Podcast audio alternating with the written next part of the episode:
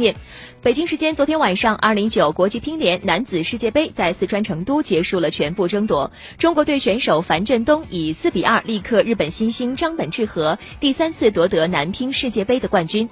当天上午，半决赛淘汰马龙晋级决赛之后，张本智和斗志旺盛，在决赛伊始便展现出很强的冲击力，而樊振东则不急不躁，在多回合当中相持，不断寻找机会，比赛十分焦灼。四局过后，两人二比二战平，回到同一起跑线。关键的第五局，稍显急躁的张本智和出现了不少无谓的失误，樊振东抓住机会迅速砍分，以十一比二拿下该局，比赛就此进入樊振东的节奏。此后，张本智和依然没有找到太好的办法，樊振东则越战越勇，最终以四比二力克对手。赛后，樊振东说：“必须把心态放好去拼，今天的半决赛和决赛我都做到了这一点，心态很正很纯粹。”专注细节，专注当下是最重要的。想其他东西只会给自己增加一些负面的情绪。而在稍早进行的三四名排位赛当中，马龙苦战七局不敌中国台北选手林云如。马龙坦言说，自己的整体状态还没有恢复到最好，没有达到预期。不论是身体还是技术，包括对比赛的感觉，